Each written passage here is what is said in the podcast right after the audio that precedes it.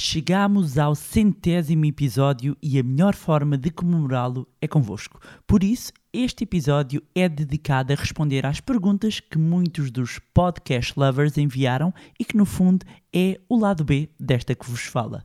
Olá, o meu nome é Bárbara Barroso, sou especialista em educação financeira e finanças pessoais e sejam bem-vindos ao Money Bar. Money! Here we go!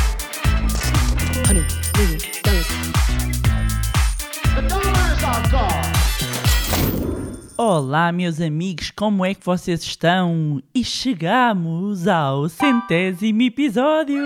É! 100 episódios do magnífico podcast Money Bar. Money! Here comes the money. Here we go! Caramba, 100, 3 dígitos. Tantos temas, conversas, partilhas, entrevistas, eh, tantas horas aqui passadas eh, naquele que foi o primeiro podcast de finanças pessoais feito em Portugal e, e para portugueses. E por falar nisso, um beijinho para todos os portugueses que nos ouvem um pouco por todo o mundo e são muitos países mesmo. E já agora, se quiserem ir ao Instagram ou na foto normalmente correspondente ao episódio, partilhem lá de onde é que nos ouvem.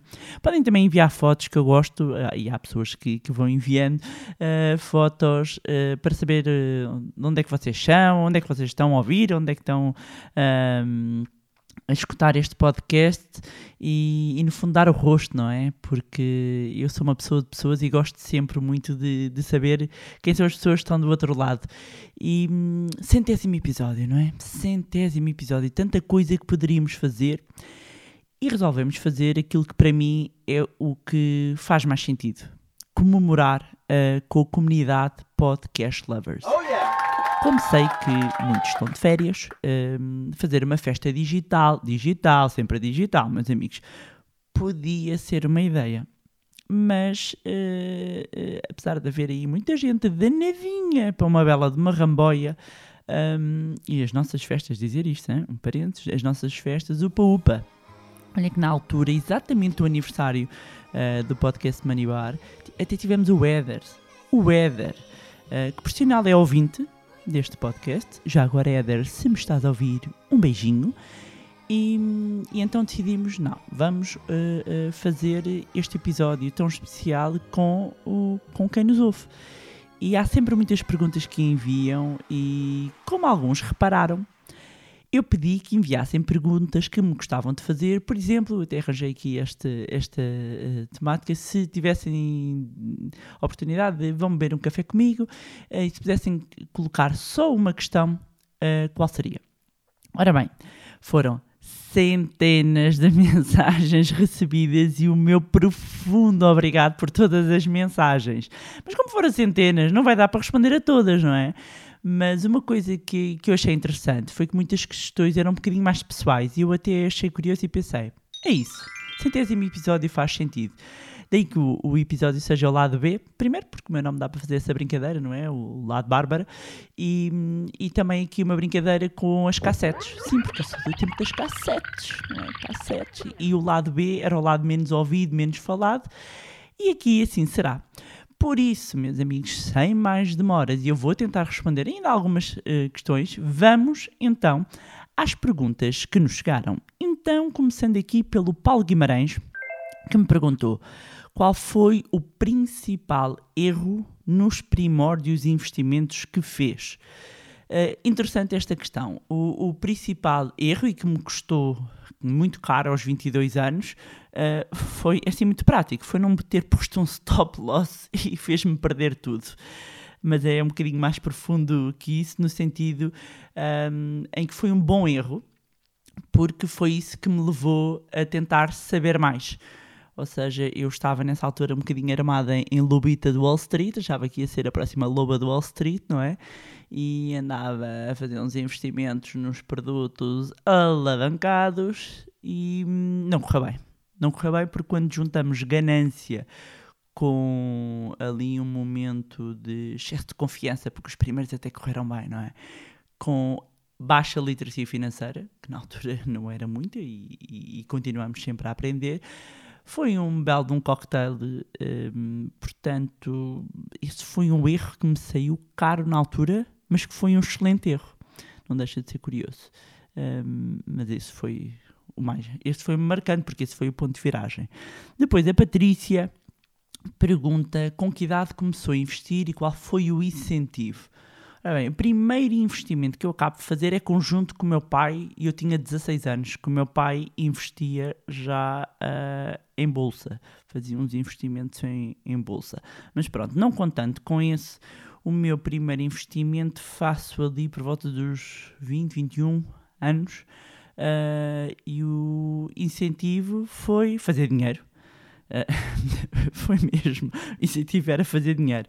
Ainda não estava aqui uh, tão romantizado, uh, não no mau sentido, mas a questão de, de literacia financeira ou a questão de construir património estava muito mais no curto prazo. E depois deu a geneira, não é? Mas foi por volta, foi por volta 2021, 2021. O Bruno Ribeiro pergunta: que conselhos financeiros a Bárbara de sucesso de hoje daria à Bárbara mais pequenina quando começou a investir? Para investir, primeiro de tudo, em conhecimento e na literacia financeira. Era esse o conselho que eu daria e que eu dou, no fundo, e continuo a dar um, a toda a gente. Mas, um, sim, era esse o conselho que daria.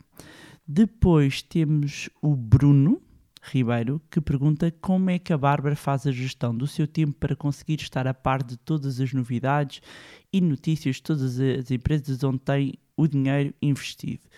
Bruno, como é que eu faço? Para começar, eu tenho uma watchlist, uma watch list. Eu tenho um, um, as ações onde eu tenho um, os meus investimentos. Uh, eu, eu tenho umas numa watchlist e depois tenho um conjunto de feeds de notícias que eu recebo só sobre aquelas empresas e normalmente uh, algumas aplicações permitem isso, ou seja, se nós carregamos o, o portfólio Uh, se nós temos, uh, mesmo que não seja o portfólio real, seja tem aplicações, vocês podem fazer a, a vossa carteira e depois ele seleciona as notícias automaticamente uh, que estão relacionadas aos vossos ativos. Depois, todos os dias, normalmente, há um conjunto de informações que sigo, seja na Bloomberg, seja na Reuters, seja na CNBC, alguns sites, depois algumas newsletters que eu recebo.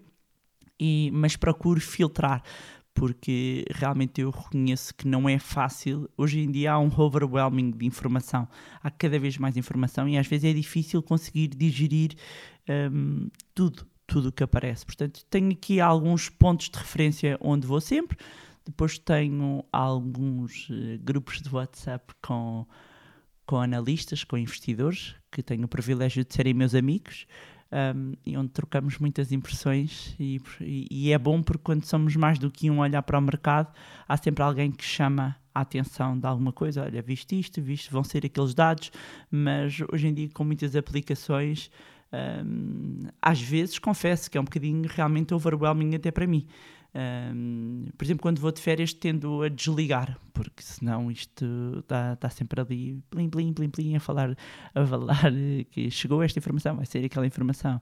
Uh, mas normalmente ponho fecho e abertura do, dos mercados.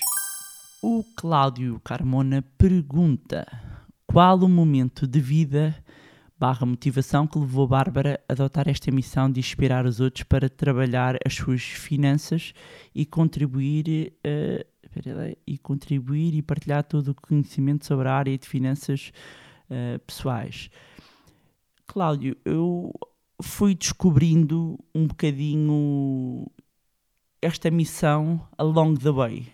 Ou seja, houve algumas pessoas que me introduziram e que foram importantes na minha vida para me introduzir a este mundo das finanças pessoais nomeadamente a minha querida Patrícia Henriques, um grande beijinho Patrícia, foi uma das principais uh, pessoas uh, que, que me introduziu a este mundo. Depois houve também mais duas pessoas, um americano e um espanhol, que são também meus mentores e que me levaram a, a querer saber mais sobre isto. Depois, quando eu comecei a escrever, uh, sobre isto, ainda como jornalista da área financeira, quando eu comecei a escrever sobre esta área, eu percebi que de alguma forma tinha uma facilidade, a quem lhe chama um dom, de conseguir explicar o que era complexo de forma simples.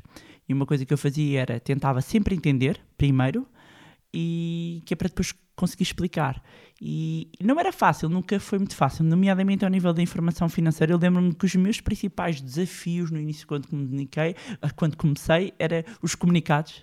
misturar as palavras, eram os comunicados, nomeadamente de informação financeira e da CMVM e da SEC, um, eram muito complexos uh, de às vezes entender e, portanto, se a pessoa não entender, depois também não consegue explicar.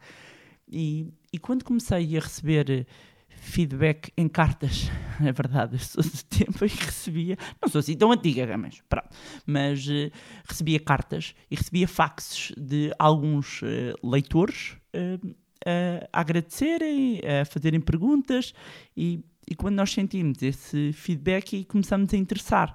Um, e portanto eu fui, fui me interessando cada vez mais por, por esta área ao longo do caminho. Não houve assim um clique, Uh, mas quando fazemos algo que ajuda a melhorar a vida das outras pessoas, e depois um bocadinho mais tarde, já quando eu comecei a dar formação, sobretudo presencial, uh, e percebemos o impacto e começamos a receber o feedback.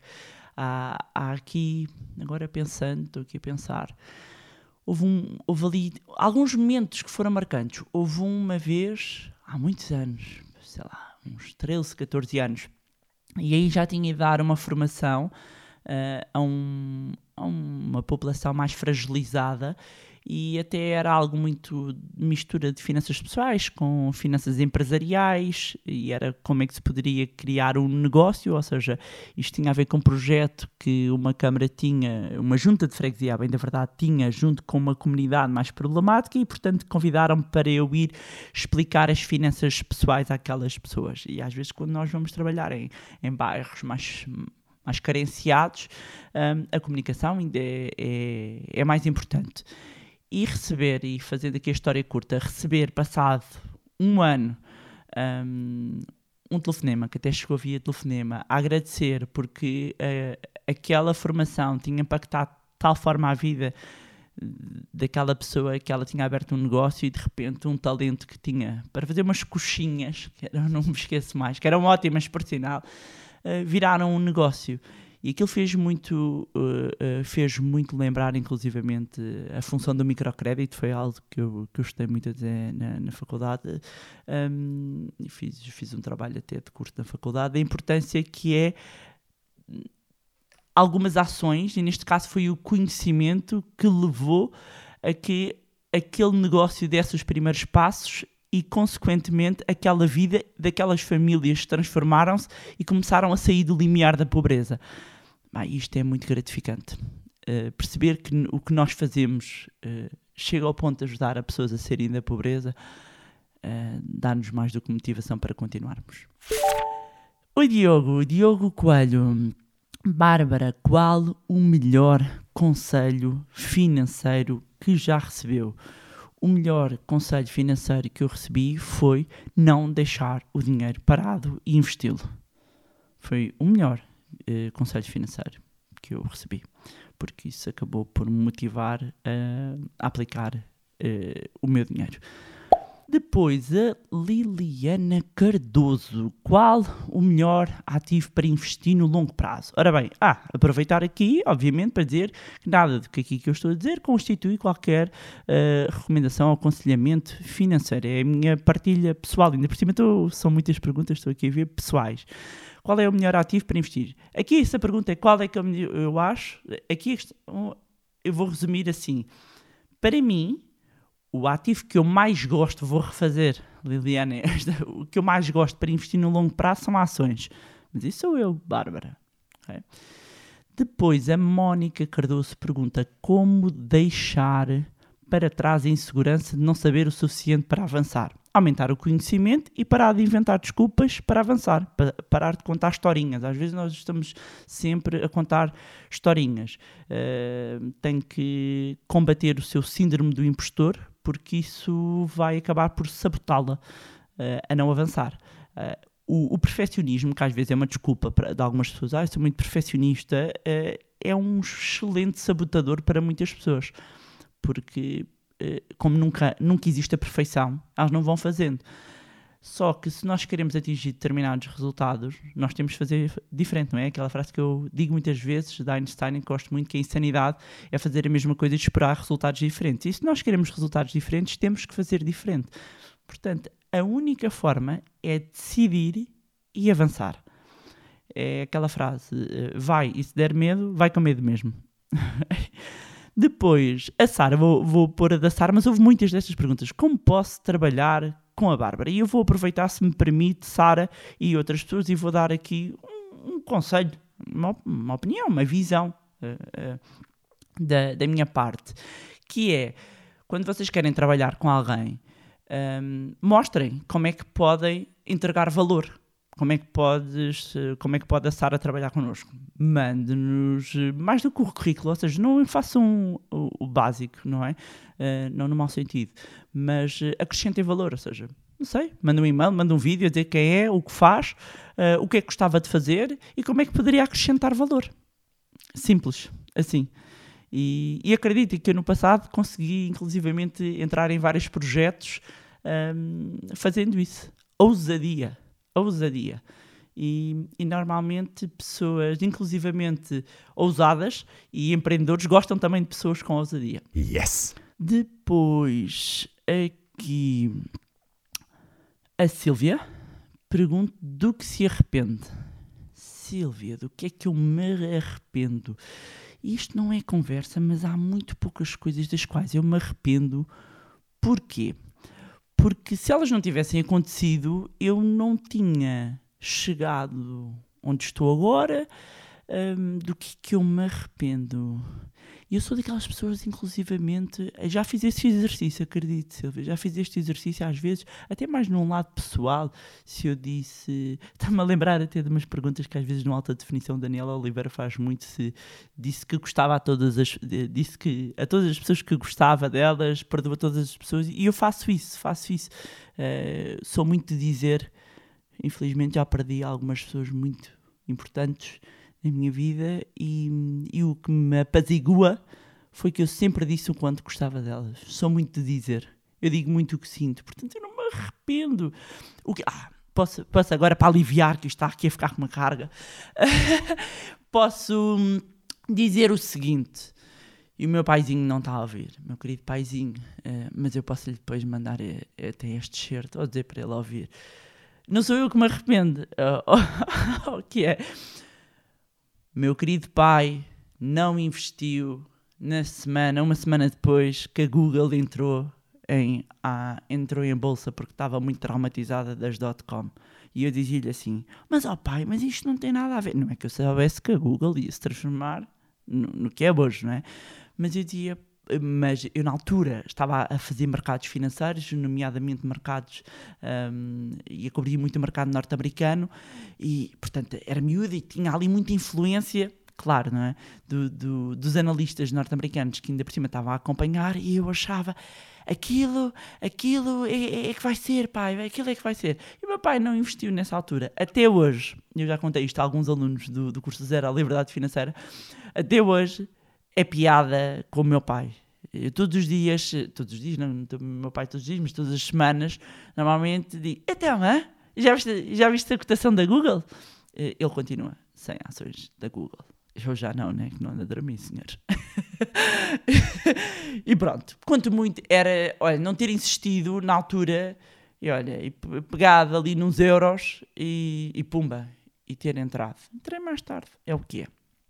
Mas, olha, aproveitar aqui também, que é, quando temos os investimentos e quando, e transpondo isto já mais para o mundo dos investimentos, é, não podemos ter este sentimento, senão eh, estamos sempre a cortar os pulsos. Acreditem, estamos sempre a cortar os pulsos. Faço este exercício muito com, com muitos analistas, amigos e tudo, e, e- e gestores de, de, de fundos. eh, Fazemos muito isso. Ei, não entraste aqui, pronto, e depois andamos ali a comparar. Ah, olha para mim, a minha carteira é melhor que a tua. Pronto. Mas é uma brincadeira que fazemos, mas não podemos ter estes arrependimentos, senão estamos sempre a, a cortar pulsos. Olha, lembro-me, por exemplo, numa das turmas, acho que foi na primeira turma, hashtag pandemics, hum, que eu contei a questão do Zoom.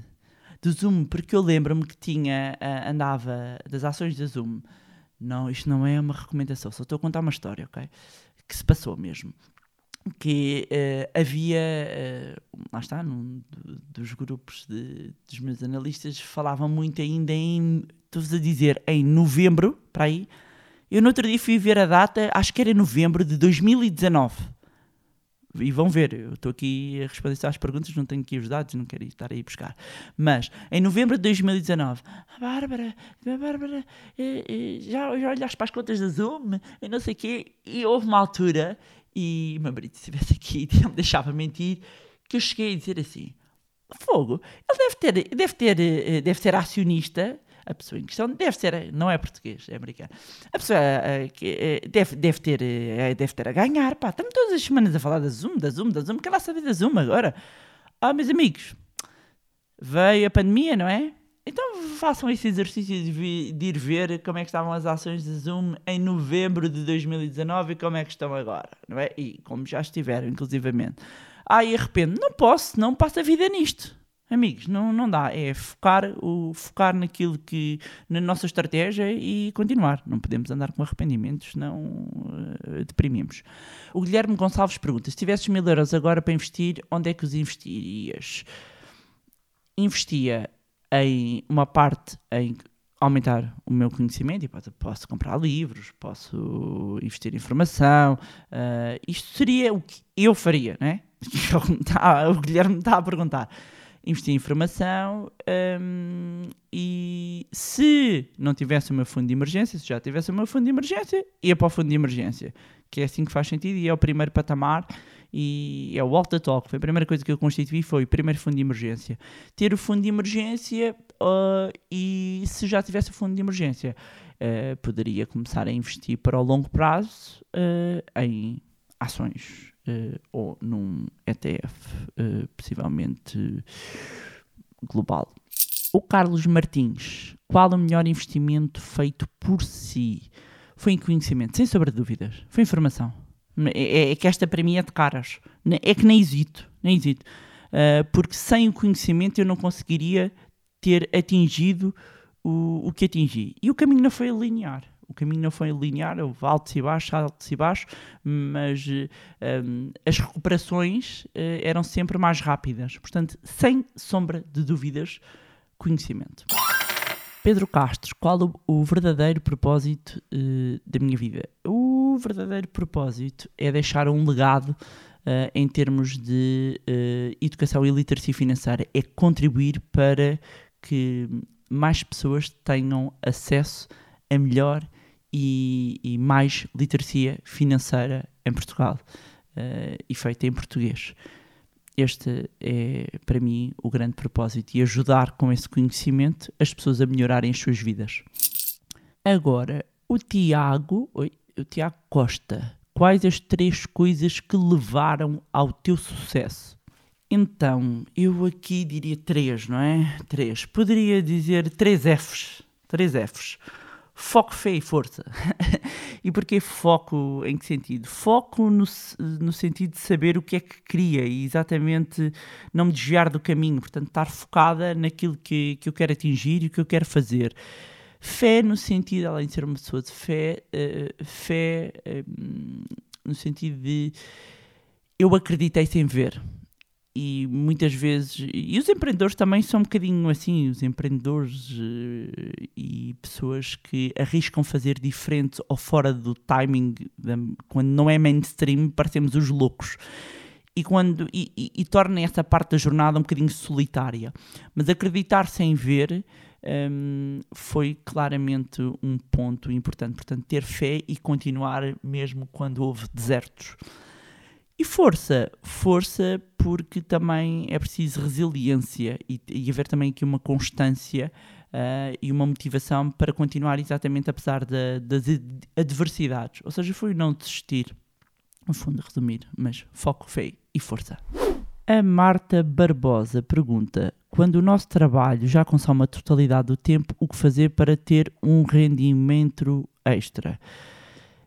É priorizar o tempo. Eh, e eu já tive um trabalho 9 to 5, quer dizer, não era 9 to 5, era 9 to 9, que eu trabalhava no mínimo 12 horas, mas eh, sempre tive outros trabalhos. Aliás, os outros trabalhos davam-me sempre mais dinheiro do que o meu trabalho full-time.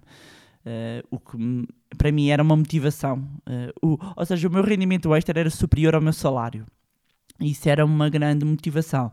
Houve alturas eh, eh, difíceis, de muito desgaste, e portanto, mesmo assim, se alguém fizer isso, vigiem a vossa saúde, porque foi, foi tough, né? foi duro, mas foi eh, importante ahm, pa- para mim. E é fazer, eh, fazer uma avaliação eh, se ainda faz sentido ter aquele trabalho ou não e é olharem e perceberem onde é que podem encontrar tempo ou como é que podem fazer rendimento extra que não consuma muito tempo, ok? É começar a olhar para as coisas um bocadinho de uma maneira diferente.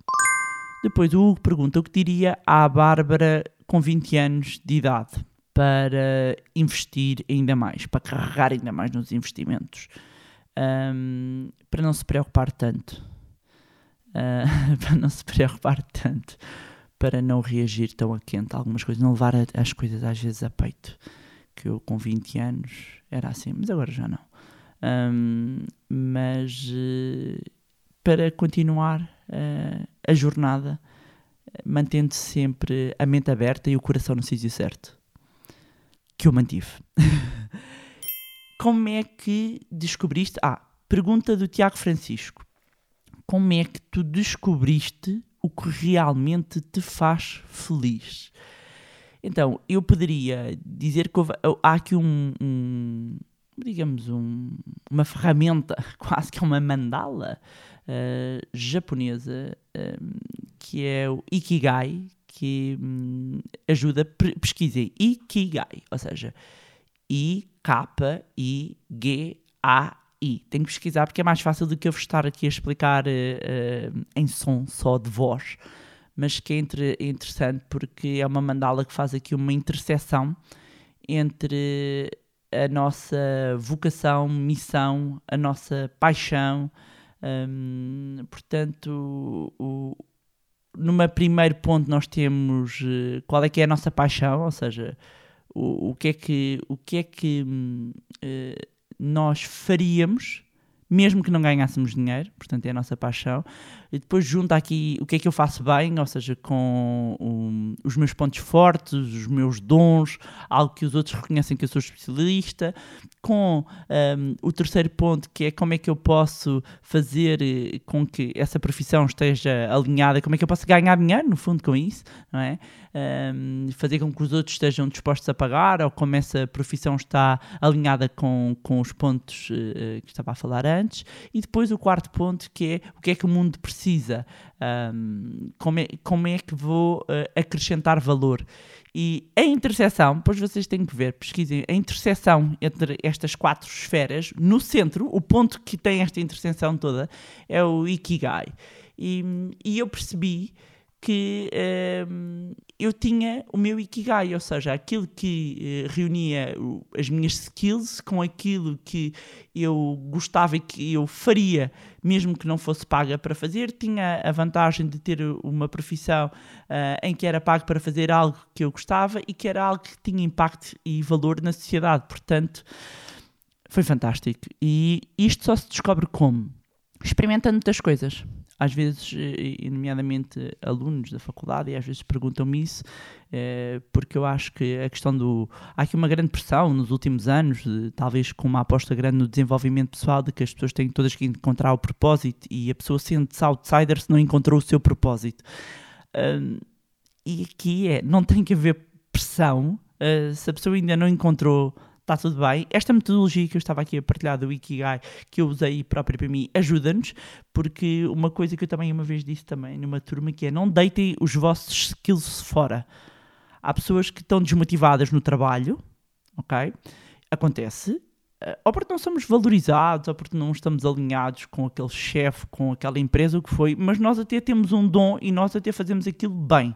Ok, portanto já temos qualquer coisa. Temos aqui, eu posso estar no sítio errado ou posso dar aqui um twist, mas não mandar para o lixo o, eh, o meu dom e as minhas skills.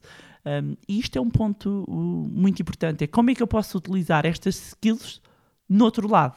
Portanto, como é que eu posso juntar o eu fazer uh, muito bem determinada coisa uh, noutra profissão ou noutra empresa ou adaptá-la a um outro negócio? Portanto, trazermos uh, uh, as valências e experimentarmos coisas novas. Temos que experimentar. Não há outra forma que eu veja, na minha opinião, de nós conseguirmos encontrar então o que realmente nos faz feliz sem experimentar. E quando encontrarmos coisas que não nos fazem feliz, eh, é tentar mudar quando dá, fazer um, às vezes um planeamento. Não estou a dizer que agora tudo a despedir-se assim, uhul! As coisas fazem-se estruturadas, a não ser que esteja a fazer mal. Há uma diferença entre não fazer feliz e o estar-vos a fazer mal. Um, e se estiverem a fazer mal, eh, meus amigos, nada paga a nossa sanidade mental e a nossa saúde. É, isso é outra coisa. Mas pronto, vou passar para a próxima pergunta. O Fernando Fernandes, qual será o seu próximo ativo a fazer parte da sua carteira de investimento? Bem, não há nenhum ativo novo que eu queira pôr. Eu, todos os ativos, estou a pensar em ativos e eu penso em classes de ativos. Eu às vezes, eh, não sei se é isso, é que às vezes as pessoas confundem.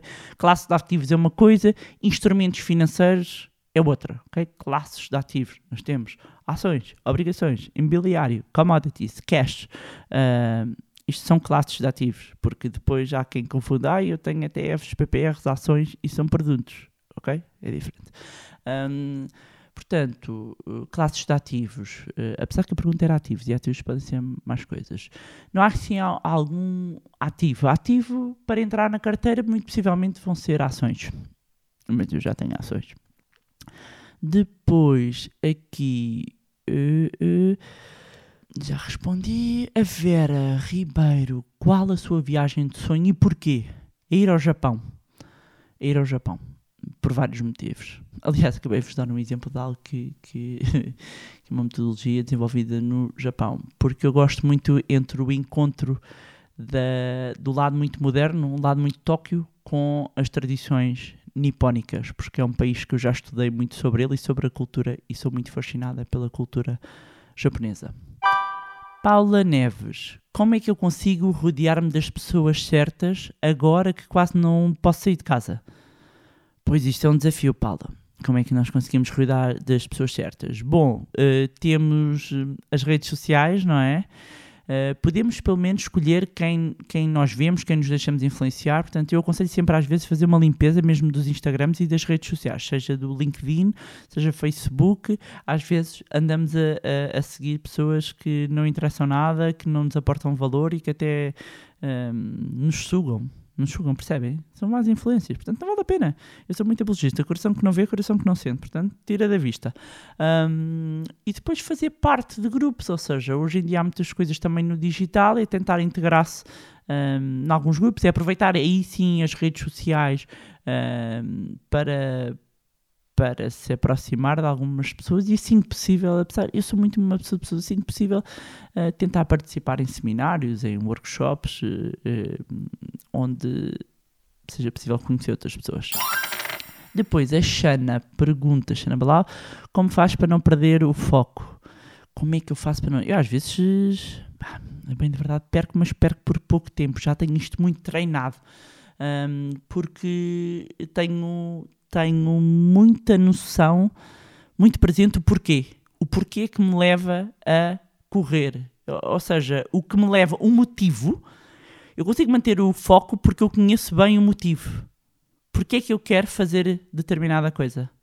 E o porquê é tão forte que eu fico focada até atingir um, esse, esse objetivo. Depois, a Liliana Cardoso, uma pergunta, esta vem muito, eu vou uh, um, responder então, esta vem muito, que é como é que é o meu portfólio? Então, uh, até fui ver como é que estava mais ou menos. Então, o meu portfólio em termos de distribuição estão mais ou menos, mais ou menos, hoje deve estar até um bocadinho diferente, tirei ontem à noite, estão mais ou menos um, 70%, um bocadinho menos, mas quase 70% em ações, ok?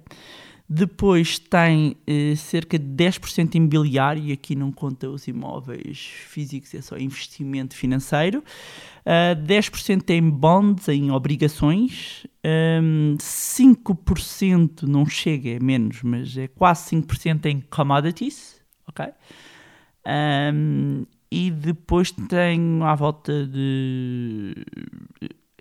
Do resto em cash, quer dizer, tenho ali uns pozinhos de cripto.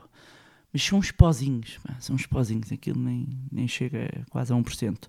E o resto tenho ah, um bocadinho, estou com pouco cash, no sentido de, neste momento, para oportunidades. Tenho sempre aqui algum cash disponível para oportunidades. E pronto, é mais ou menos isto. Está mais ou menos. Entretanto, aquilo, ontem houve uma correção, hoje já deve estar a recuperar, já, já me parece estar a recuperar, ainda não havia abertura do mercado. E, pronto, é mais ou menos isto. Depois, aqui o David Antunes. Fiz o primeiro curso que adorei. Para quando a continuação? Ah, David Antunes! Stay tuned, stay tuned. Obrigada, antes de mais, a todos aqui, o- o- os alunos também mandaram mensagens. Todas as pessoas simplesmente diziam, dizia-lhe obrigada. Ahm, e, e já sabem, mantenham-se, mas é atentos, atentos. Ahm, e por isso subscrevam a nossa newsletter, mas sendo aluno já recebe a newsletter. Bom, meus amigos, havia muito mais questões para responder. E isto ficaria um podcast enorme. Acima de tudo, quero agradecer por estarem deste lado. Obrigado a todas as pessoas que enviaram perguntas. Obrigado por, eh, pelas vossas mensagens. Eh, de coração, obrigado por estarem eh, desse lado ao longo destes 100 episódios. É, é mesmo muito gratificante para mim e realmente um incentivo eh, para todas as semanas entregar aqui uns minutos de partilha que preparo com, com cuidado e com carinho. Sim, há amor aqui, porque eu acredito que o amor colocado naquilo que fazemos é tão poderoso como os juros compostos. E, e muito obri- obrigada, genuinamente, muito obrigada pela, por estarem desse lado. Um, e também por serem agentes de, de influência e de mudança positivos que eu sei que muita gente partilha com as famílias e com os amigos e podem com este episódio também partilhar. Um, e dizer-vos para não se esquecerem então de subscreverem a nossa newsletter porque vêm novidades, vou deixar o link na descrição ah, ou podem ir também ao site do manelé.pt vou deixar também aqui os links nas redes sociais não se esqueçam de se juntarem também ao nosso grupo Telegram e subscreverem o podcast onde estiverem a ouvir. Se gostaram do conteúdo e acham que vai ser útil a outras pessoas, partilhem. Quanto a nós, encontramos no próximo Money Bar. Here we go. Dollars.